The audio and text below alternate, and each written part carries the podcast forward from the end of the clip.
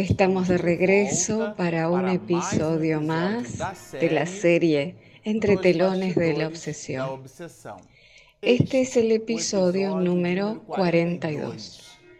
Bueno, a usted que nos está acompañando en este canal, le decimos que estamos estudiando el octavo capítulo de esta obra y específicamente en el momento en el cual Saturnino promueve una especie de excursión al área en donde Teofrastus, dentro de una especie de tribunal de juzgamiento, denominado por eh, Manuel Filomeno de Miranda como anfiteatro, realizaba allí un juicio de valores de las almas sobre los casos que allí eran presentados.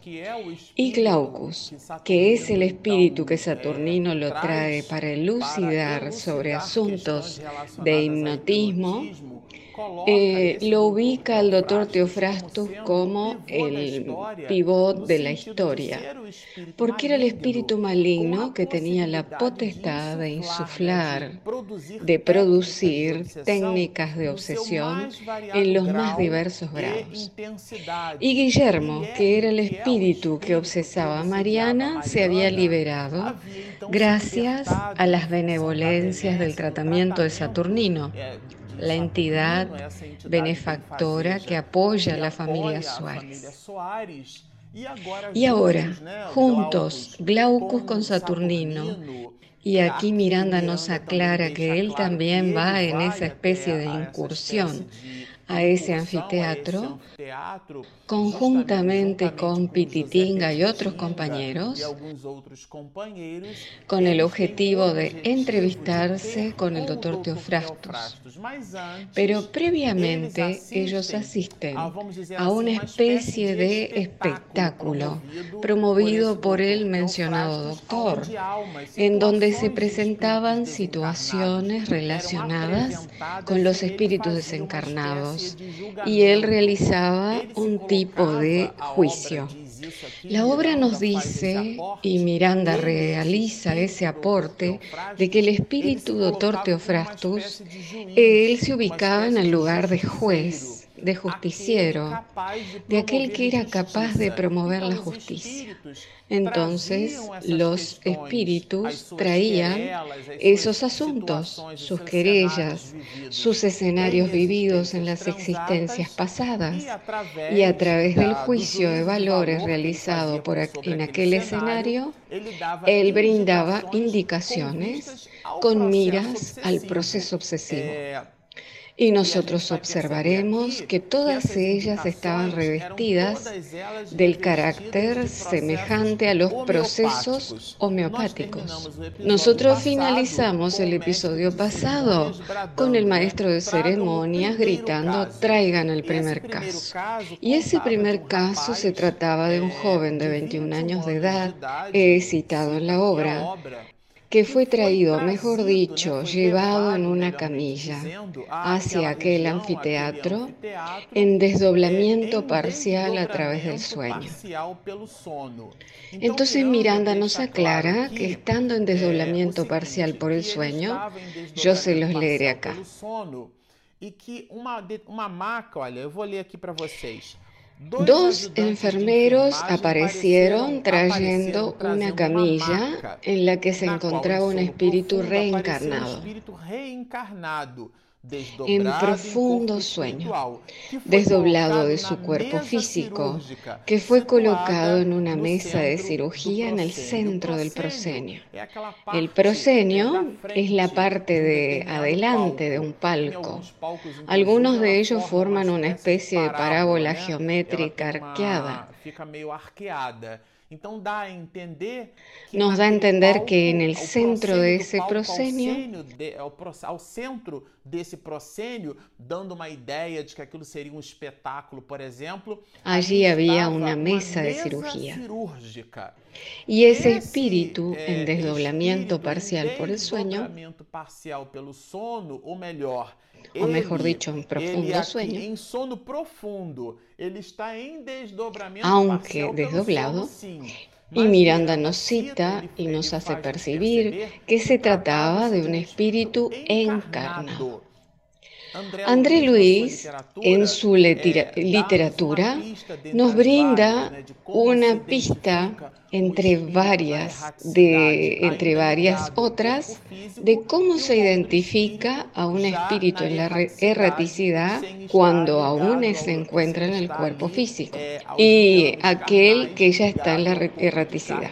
¿Cómo se distinguen uno del otro? Porque el encarnado está ligado por lazos aún al cuerpo físico, al cuerpo de carne, que a través de una percepción más desarrollada se trataría de una especie de cordón fluídico.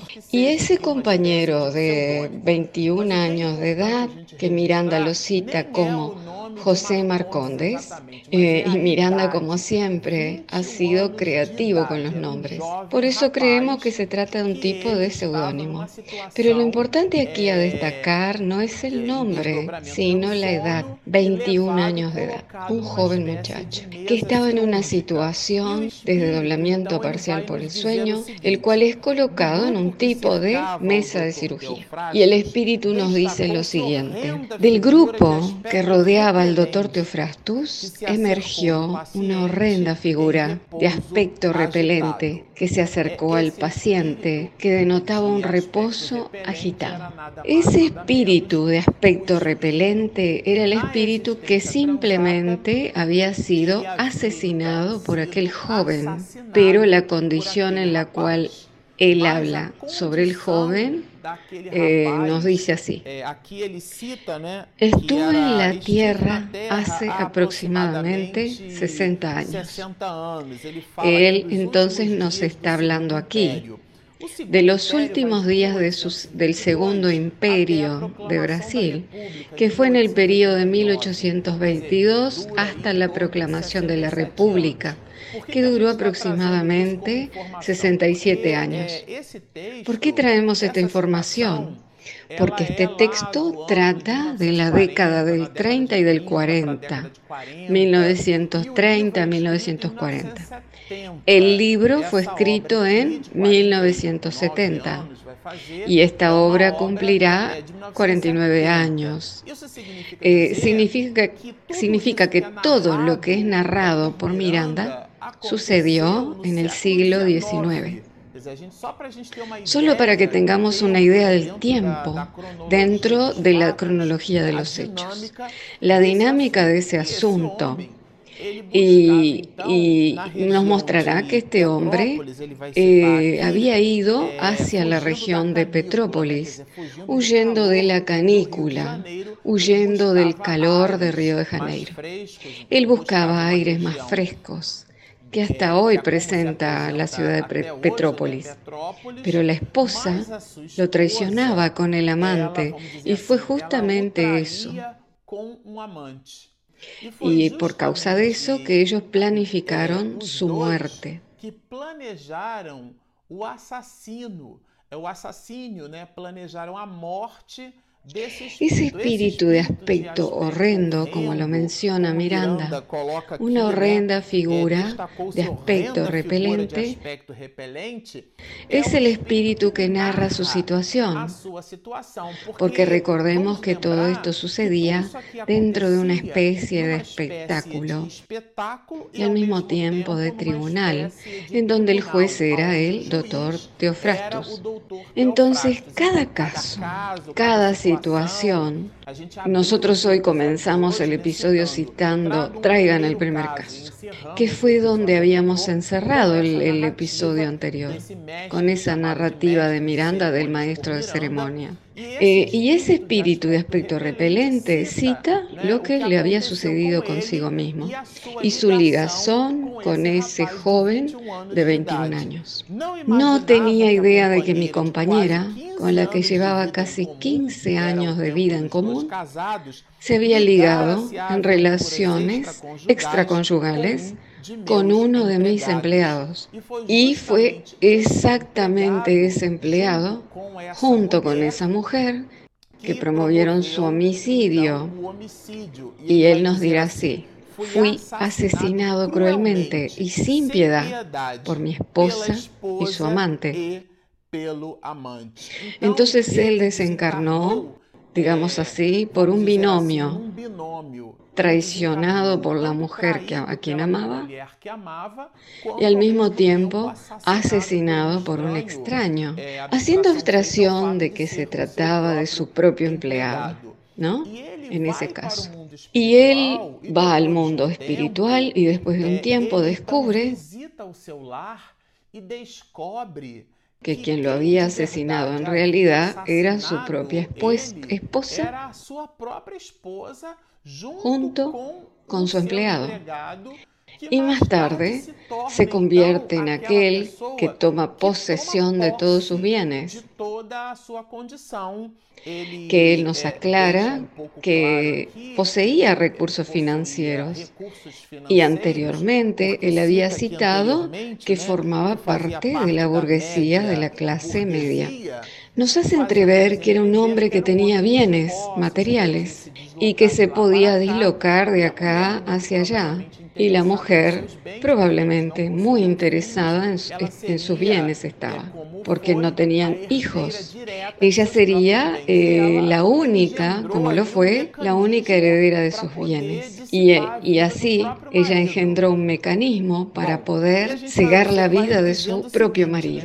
Bueno, y lo observaremos a este espíritu diciendo lo siguiente, que la mujer era una simuladora muy hábil, que a pesar de la investigación policial con los pocos recursos de la época, ella lo disimulaba manifestando pavor y horror en su condición de viuda y aquel asunto fue archivado. Y el espíritu nos dice, siendo el caso dado por terminado y la sepultura se encargó de poner silencio sobre la tragedia pasional, pero nada escapa a la conciencia en relación a los débitos que se constituyen, eh, que se forman o que se asumen en la condición de hijo de Dios. ¿Qué sucedió después? Gritaron porque él realizó una pausa. Y es importante mencionarlo aquí porque Miranda nos destaca que esa pausa, promovida por el Espíritu, sería su recuerdo del pasado, una cierta condición de tristeza, pero eso no es así. El espíritu está poseído de un odio incoercible. ¿Y cuál es la condición de ese joven de 21 años de edad que fue traído por los enfermeros en una camilla y que había sido colocado en medio del proscenio? del palco, eh, dentro de ese espectáculo denominado por Miranda como anfiteatro. Y ese doctor Teofrastus, apostado allí para emitir la sentencia. ¿Cuál es la ligazón de ese espíritu encarnado, agitándose en sueño, en desdoblamiento parcial, y con el espíritu que se presentaba con ese aspecto, con ese terrible odio? Y después de que el público exaltado pedía que, le pedía que él continuara, Miranda lo menciona aquí, dominado por un odio incoercible. Él, el espíritu, retornó al hogar y constató, ahora desencarnado, que había sido asesinado.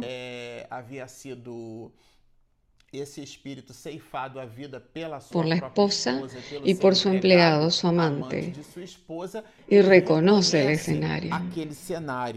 Y él va a nos decir así, el dolor que sentía en el pecho atravesado por el estilete, porque él había desencarnado de un cuchillazo, una puñalada. Y él hace una analogía entre el dolor de la puñalada y el dolor que él siente, pero un dolor provocado por el odio. Observen qué interesante. Cuando yo lo leí, lo medité varias veces, porque nosotros pensamos así, que un espíritu que desencarna en esa condición llega al mundo espiritual con una postura diferente, pero es el odio que lo destruye, porque Él nos dirá así, el dolor que sentía en el pecho atravesado por el estilete con que me destruyeron mi cuerpo aumentó de tal forma que parecía tener allí una brasa ardiente que me quemaba, hasta que enloquecí, perdí la noción del tiempo, del lugar y de todo. Entonces, como si Él perdiera la noción del tiempo y el espacio, más tarde se sintió ligado a un joven, a un pequeño, en realidad de 10 años de edad. Encontrándome delante de un niño de aproximadamente 10 años, por quien de inmediato sentí un horror incomparable. ¿Qué joven de 10 años era ese? Era justamente su ex esposa, la que le había aniquilado la vida. Entonces él, electromagnéticamente, lo cual nosotros ya comentamos en los episodios anteriores, por eso es bueno que consumamos algún tiempo de los episodios produciendo explicaciones, haciendo analogía con la codificación, porque la literatura de este libro, la forma de cómo Miranda menciona el asunto, es muy impactante. Entonces ese espíritu se vio ligado a un niño. Y él más tarde descubre que ese niño era en realidad su ex esposa. Y observen, nos lo dirá así. Ocultaba a la adúltera ese niño, ahora revestida de una nueva forma, ahora revestida como un niño. Y es interesante ver que a partir de ahora él observa de que se trataba de su esposa en otra encarnación, de otra encarnación pasada. Y entonces él se une a aquel niño. Eh, ¿Por qué cité 21 años de edad? Porque él tomó conocimiento de ello cuando el niño tenía 10 años. La situación del juicio sucede cuando tiene 21 años, o sea que ese espíritu está ligado a ese joven hace más de 11 años. Él ignoraba la situación de la reencarnación, de la posibilidad de que el espíritu permaneciera una vez en un cuerpo femenino u otra vez situarse en un cuerpo masculino. Y dice, pero sentía que si, que si yo permanecía allí, tarde o temprano, descubriría la verdad. Y él permaneció allí analizando y produciendo una ligazón hipnótica con ese joven hipnótica con ese rapaz. bueno, fue lo que él hizo. Al verme, me reconoció y volvió a refugiarse. Porque en desdoblamiento parcial por el sueño, el joven percibe al espíritu y lo reconoce. Eh, al verme me reconoció y volvió a refugiarse en las carnes juveniles que fueron sacudidas por un violento choque, produciendo en él un despertar angustiado. Nunca más salí de su lado. Muchas veces aquellos sueños, aquellas pesadillas, que no sabemos explicarlas, que nosotros imprimimos en las células de nuestra memoria, confusas y desconectadas, que cuando volvemos al cuerpo, eh, digamos que las imprimimos con desagrado. Y comentamos, tuve una pesadilla muy grande. Esa pesadilla muchas veces, aunque no siempre, pueden indicar que en la erraticidad convivimos con espíritus que saben que nosotros somos almas culpables y deudoras ante la conciencia cósmica. Y en ese cruce con ellos entramos en un shock eh, con, con, los espíritus con los cuales tenemos deudas de otras existencias. Entonces él dirá, en el hogar en que ella, porque ahora dice ella, porque se trataba de su ex esposa, se ocultaba, trabé conocimiento con un miembro de esta colonia.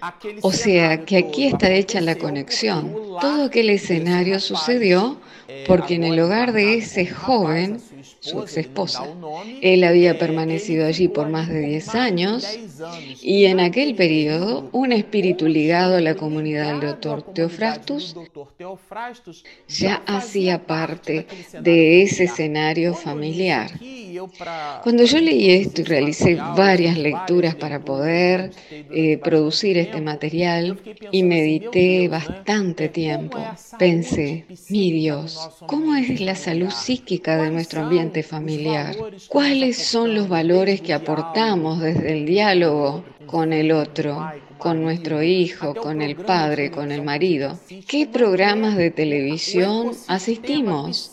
¿Cómo es el ecosistema psíquico de nuestro ambiente familiar? Es muy importante reflexionar sobre eso y percibirlo. Y él nos dirá lo siguiente sobre ese espíritu ligado a la comunidad del doctor Teofrastos. Él me recomendó una venganza prolongada. Yo consideré esto muy interesante porque a propósito, todos los procesos de venganza que son diseñados en esta obra, hasta este momento, hasta este capítulo 8, todos ellos son lentos, homeopáticos. Eh, nosotros hicimos un seminario sobre mediunidad en la ciudad de Santa Cruz, en Río de Janeiro, y allí comentábamos sobre eso. Los médicos comúnmente dicen que determinadas enfermedades son crónicas recordando al dios Cronos, lo que significa que muchas de nuestras patologías, nosotros, para producirlas, las cultivamos en el transcurso de un largo tiempo. En la misma línea de razonamiento, determinados procesos obsesivos graves son crónicos o sea que son conquistadas por el espíritu obsesor día a día, mensaje a mensaje, influencia sobre influencia. De manera que en el momento final, cuando lo observamos, estamos ante un proceso obsesivo grave que comenzó dentro de una metáfora mencionada por Juana de Ángelis, cuando nos dice la hierba dañina, solo la notamos cuando ella emerge. Entonces esa venganza de largo plazo la percibiremos veremos cómo se produjo en el próximo episodio. Eh, por el momento, nos quedaremos por aquí. Y a usted que nos asiste a través de nuestro canal de YouTube, el cual se llama Marcelo Uchoa Oficial. Si usted aún no se inscribió, eh, no pierda la oportunidad, ya que mi esposa cuando edita todo este material, usted será notificado y podrá acompañar todos los episodios en el momento exacto de su publicación. Pero también tenemos nuestro aplicativo disponible en Google Play y en Apple Store gratuitamente. Usted ingresa allí y descarga el app, sea desde Google o de Apple, y digita Espiritismo e Mediunidades.